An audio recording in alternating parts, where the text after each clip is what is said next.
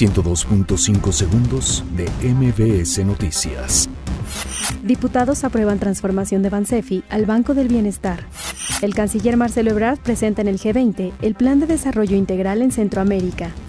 La jefa de gobierno, Claudia Sheinbaum, asegura que la Guardia Nacional en la Ciudad de México no es militarización. Retiran candidatura y militancia priista a Lorena Piñón. La Secretaría de Gobernación garantiza que avanzarán investigaciones sobre Ayotzinapa. Asesinan a balazos a un hombre en la Gustavo Amadero. No hay sospechosos detenidos. Investigan a 100 policías mexiquenses por corrupción y falsos retenes. Estados Unidos prevé que acuerdo con México disminuya 25% el flujo de migrantes. ACNUR se suma a Marcha del Orgullo LGBTTI este sábado en la Ciudad de México. Estudiantes crean con chapulines harina que evita la desnutrición. 102.5 segundos de MBS Noticias.